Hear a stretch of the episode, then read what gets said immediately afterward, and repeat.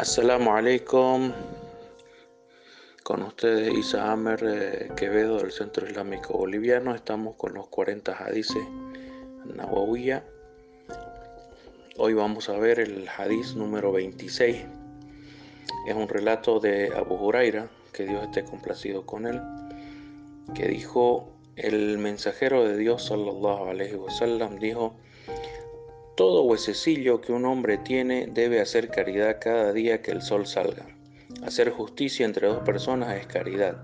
Ayudar a un hombre para cubrir, eh, ayudar a un hombre para subir a su montura o cargarle su equipaje encima de ella es caridad también. La buena palabra es caridad. Por cada paso que andas para ir al rezo hay caridad. Y quitar el daño del camino es una caridad. Este hadiz lo transmitieron al Bukhari y Muslim. Este hadiz estimula al musulmán a hacer caridad cada día.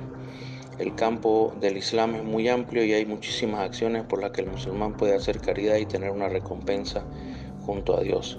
El mensajero de Dios sallallahu alaihi wasallam cita aquí algunas de estas formas de hacer caridad, ¿no? Como son el rezo, eh, el hacer justicia entre dos personas, ayudar al prójimo, dar buenas palabras o buenos consejos, etc.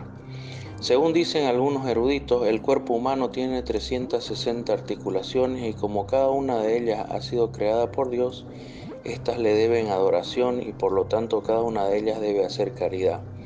El musulmán cuando hace caridad por medio de acciones físicas como el rezo, el caminar a la mezquita, quitar piedras del camino, ayudar a, cargar la montura de otro y otro tipo de actividades físicas, mueve todo su cuerpo para realizarlas y hace que cada una de sus articulaciones participe y coopere en la acción.